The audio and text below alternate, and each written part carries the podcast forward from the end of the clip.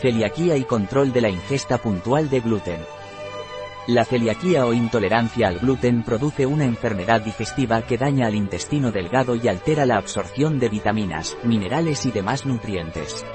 El gluten se encuentra en cereales como el trigo, la cebada, centeno y en la avena, siempre que no esté certificada como libre de gluten, la celiaquía es autoinmune.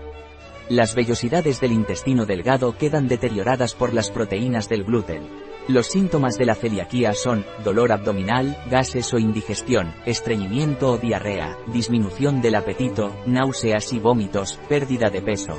Todos sabemos que cuando vamos a un restaurante y preguntamos por comida sin gluten nos dicen que sí, pero ¿quién nos asegura que en la cocina no ha habido contaminación?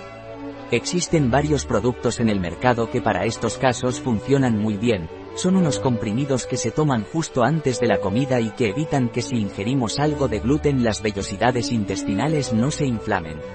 Un ejemplo de ello es el Tolerance de laboratorio Sinovans. La celiaquía no se cura. Solo se puede tratar con una estricta dieta sin gluten. Para desayunar puedes probar estos exquisitos cereales muesli de avena y chocolate o pan de flores con quinoa. A lo mejor el mediodía te apetece un plato de pasta fusilli, está de rechupete.